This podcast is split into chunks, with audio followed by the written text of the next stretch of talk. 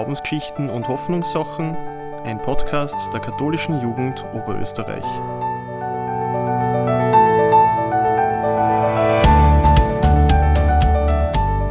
Hallo und herzlich willkommen zu Glaubensgeschichten und Hoffnungssachen, ein Podcast der katholischen Jugend Oberösterreich zu verschiedenen Glaubens- und Hoffnungsthemen. In Vorbereitung auf Ostern haben wir uns vorgenommen, die einzelnen Tage der Karwoche näher zu beleuchten und wollen uns theologisch, psychologisch und auch gesellschaftlich mit ihnen auseinandersetzen. Dazu darf ich sehr herzlich drei Gäste bei uns begrüßen. Irene Huss, sie ist Betriebsseelsorgerin in Braunau, Feuerwehrseelsorgerin und auch als Feuerwehrfrau tätig. Julia Stöger, sie hat Psychologie an der Universität Graz studiert und ist im Bereich Coaching und Training tätig. Vitus Klierer, er hat Theologie in Linz und Tübingen studiert, ist Chorherr im Stift Schlegel und Jugendseelsorger der Diözese Linz. Wir feiern heute den Ostersonntag. Mit diesem Tag sind wir am Ende der Karwoche angelangt. Die Menschen, die mit Jesus unterwegs waren, die erleben, dass er nach diesem Stolpern, Fallen und total in der Tiefe sein, dass er plötzlich aufersteht neu ausgerichtet ist und auch ein neues Leben beginnt. Jetzt haben wir gesehen, dass Jesus da einen Prozess durchlebt hat, so wie ihn jeder Mensch eigentlich durchleben kann. Die Hoffnung besteht, dass am Ende ein Neuanfang möglich ist. Julia, wann merkt man denn so einen Neuanfang? Also wann kann man von persönlicher Auferstehung sprechen? Hast du da Erfahrungen? Mhm. Also ich würde es vielleicht von einer anderen Seite gern angehen. Ähm, Wenn ihr euch mal überlegt, was sind denn so klassische Bilder, die wir im Fernsehen, in den Medien und vielleicht öfter auch in den sozialen Medien sehen, äh, wo ein Mensch aus einer schwierigen Situation, aus einer Krise aufersteht. Das ist ganz oft was, was Glänzendes, was Glitzerndes, ähm, ein Makeover-Effekt, wo jemand sie komplett verwandelt hat und dann als neue Erscheinung auftritt. Ähm, das ist vielleicht der Prinz am weißen Pferd, der mich rettet oder die, die, das, der Wind, der mir durchs Haar bläst. Äh, solche Bilder kommen dann. Und ich glaube, ich sage jetzt zum Schluss nochmal was richtig Provokantes. Ähm, das hat alles nichts zu tun mit echter persönlicher Auferstehung. Ich halte es für kritisch oder für schwierig, ähm, an solchen Bildern festzuhalten, wenn man an, an Auferstehung aus einer Krise denkt, aus der persönlichen Sicht, weil es uns sehr stark unter Druck setzt, äh, wenn wir in einer kritischen Situation sind, ähm, dass wir danach strahlend sein müssen. Ähm, weil wir uns damit selbst ganz hohe Erwartungen setzen, die einfach sehr schwierig zu erfüllen sind und wo eine gewisse Enttäuschung vorprogrammiert ist.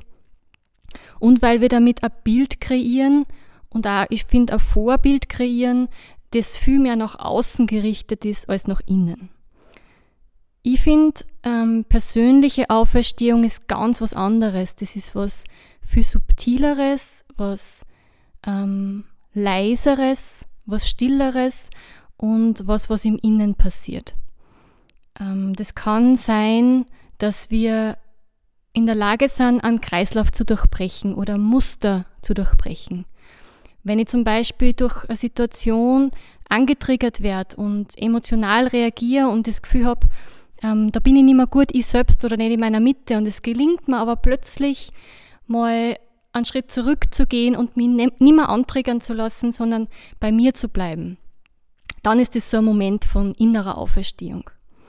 Oder wenn ich aus einer Krise herausgehe und vielleicht nicht im ersten Moment, sondern nach einer gewissen Zeit erkennen, was hat das für mich für einen Sinn ergeben oder was habe ich aus dem lernen können oder wie habe ich mich weiterentwickeln können.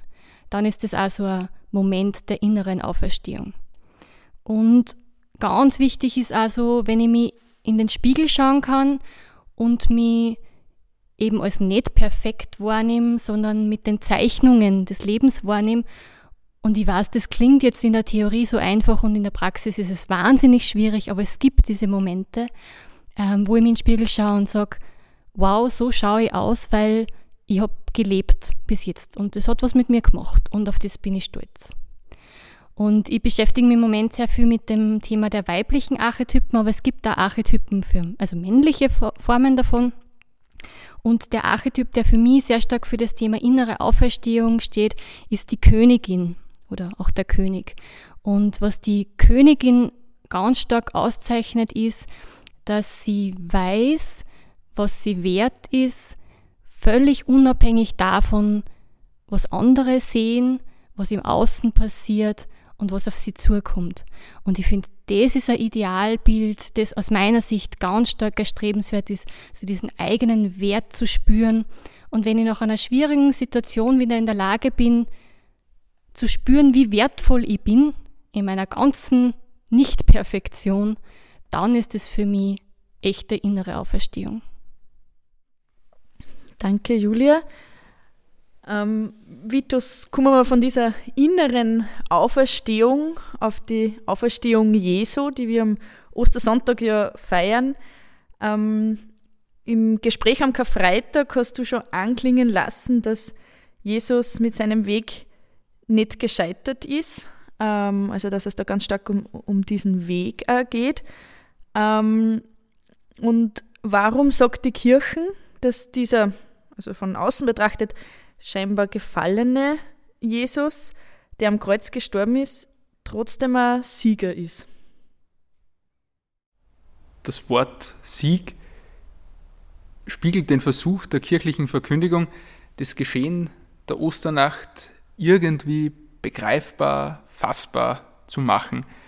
Siegen in dem Sinn bedeutet ja, etwas hinter sich zu lassen. Egal, ob in der Schnelligkeit, in der Ausdauer, kräftemäßig.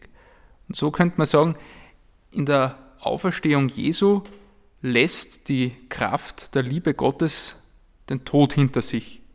Diese Liebe erweist sich stärker als der Tod. Jetzt meint Auferweckung Jesu, dass Gott das Urteil, das die Menschen über Jesus gesprochen haben am Karfreitag, revidiert, dass das letzte Wort nicht das menschliche Wort der Vernichtung, sondern das lebensschaffende Wort Gottes ist. Wenn man Jesu Weg anschaut, heißt das, dass Gott bestätigt, dass Jesu Botschaft von der bedingungslosen Zuwendung Gottes wahr ist und dass diese Zuwendung auch im Tod nicht ans Ende kommt. Und Gott bestätigt in der Auferstehung auch die Person Jesus selbst, nämlich als seinen Sohn, der ja tags zuvor als Gotteslästerer angeklagt und dann hingerichtet wurde. Es ist eine Bestätigung der Botschaft und der Person.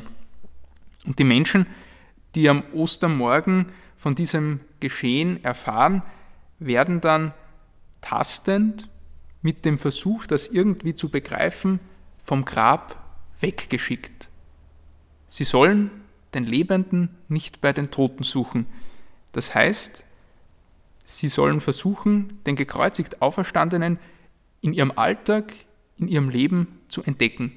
Und das ist auch die österliche Botschaft an uns als Christinnen und Christen. Und der Glaube lässt uns auch hoffend darauf vertrauen, dass wir diese Begegnung mit dem auferstandenen Jesus auch an der Schwelle unseres eigenen Todes im wahrsten Sinn des Wortes erleben. Danke, Vitus. Ähm, die Auferstehung ähm, hat also was damit zu tun, mit dieser Hoffnung, dass etwas gut weitergeht. Also, dass sich auch was entwickelt oder gut weiterentwickelt. Irene, wenn wir jetzt nur mehr auf die Gesellschaft blicken, welchen visionären Blick für die Zukunft traust du für die Gesellschaft machen? Werden wir als Gesellschaft irgendwo so Auferstehungserfahrungen haben? Ich glaube ja nicht, dass prinzipiell alles komplett anders wird. Das Streben nach Macht und die Gier nach Geld wird es nach wie vor geben. Trotzdem äh, werden wir festgestellt haben, dass wir manches gar nicht brauchen und anderes dafür umso mehr. Gemeinschaft zum Beispiel, bestimmte Menschen, die Vereine, in denen wir tätig sind. Ähm, das gemeinsame Feiern, auf das freuen sich ganz viele Menschen, denn das ist eigentlich etwas, was uns auch nährt. Und ähm, die Ausgelassenheit, die, wenn wir die wieder ähm, finden können, dann glaube ich, ist es schon ähm, ein Gefühl der Auferstehung, das wir erleben werden können. In der Betriebsseelsorge begleitet uns äh, das Lied Brot und Rosen. Und daran muss ich dabei auch denken, äh, dieses Brot, wir haben das schon geschafft, dass wir da einigermaßen durchgekommen sind durch diese Pandemie. Ähm, das, das war schon da, aber, aber diese Rosen, dieses Schöne, diese Gemeinschaft, diese Kultur und, und was wir sonst im Leben für ein gutes Leben brauchen, ähm, das fehlt jetzt ganz viel und das wird sicher ein Gefühl der Auferstehung sein, wenn wir das wieder haben werden. Ich habe eine 16-jährige junge Frau gefragt äh, nach diesen möglichen Auferstehungserfahrungen nach der Pandemie und ganz spontan ist die Antwort gekommen, mehr Freiheit wird wieder da sein. Unter die Menschen gehen, Erleichterung, weniger Ängste haben und Entspannung nach dieser langen Phase der Anspannung. Ähm, Freude, Normalität und Frieden, auch im Sinne der Kommunikation, war ihre Antwort.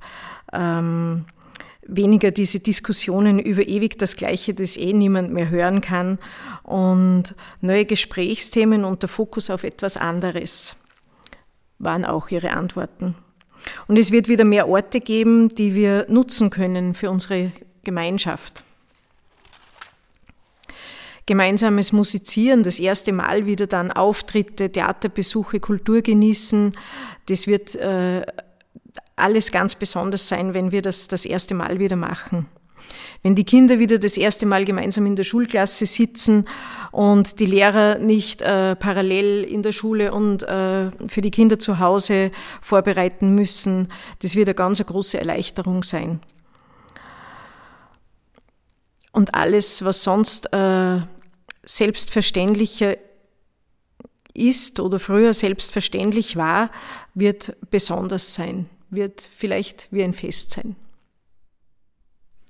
Vielen Dank, Irene, für diesen Blick auch, ähm, für diesen gesellschaftlichen Blick und auch die Gedanken einer 16-Jährigen, die du da mit hereinbringst, mit möglichen Auferstehungserfahrungen. Was nehme ich mir am Schluss mit von in dieser Sendung? Ich nehme mit, dass Auferstehung nichts zu tun hat mit, danach ist alles strahlend und super und schön, ähm, sondern dass Auferstehung auch was Innerliches sein kann. Ich nehme mit, ähm, dass Jesus nicht gescheitert ist mit seinem Weg, ähm, dass er, dass am Ende Gott das letzte Wort hat und nicht der Mensch. Ähm, und ich nehme mit, dass wir als Gesellschaft wir uns ständig auch weiterentwickeln können. Ich darf mich bedanken bei unseren Gästen für ihre Beiträge. Ein Dank auch an unsere Zuhörer und Zuhörerinnen, die gemeinsam mit uns durch. Wir haben versucht, die religiösen und theologischen Inhalte dieser Kartage und von Ostern in den Lebensalltag auch zu integrieren und von verschiedenen Sichtweisen zu betrachten.